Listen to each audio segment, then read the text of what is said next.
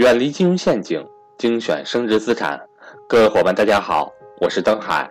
在价值投资的道路上，让我们一同前行。下面开始我们今天的分享。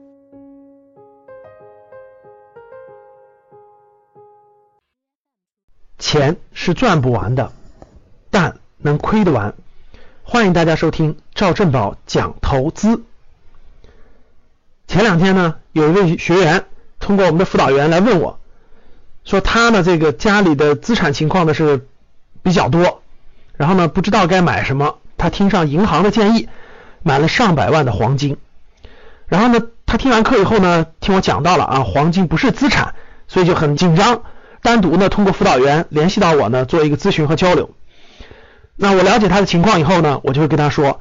啊，结合他的家庭资产的总的情况量来说，他买的黄金肯定是买多了啊，少量的适当的配一点黄金啊，是为了防范一些极端风险的。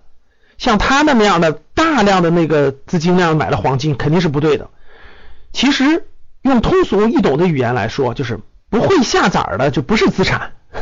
什么意思呢？举个例子，比如说核心城市、核心位置的房子，它就会下崽儿。什么叫下崽儿呢？有租金收入啊。可以带来租金的现金流，对不对？那优秀的公司你买了以后，每年有分红，它每年有利润有分红，对不对？这同样也是会下崽的。那黄金呢？它不会下崽，它带不来每年的那个现金流，你只能去赌这个黄金的价格的高低。各位，一个东西它不能下崽儿，它不能带来租金，不能带来现金流，你只能去赌它的价格的涨跌。那这就是什么？就是投机。典型的去赌黄金价格的涨跌，这是赚不到钱的，因为黄金价格的涨跌不是由你能决定的，是由外部的这种汇率、国际关系、战争所有的突发情况所决定的。所以各位通俗易懂好理解啊，不会下崽的就不是资产。我们买的资产都是会下崽的，每年能给带来稳稳当当带来现金流的，这才是你。判定资产的最关键指标。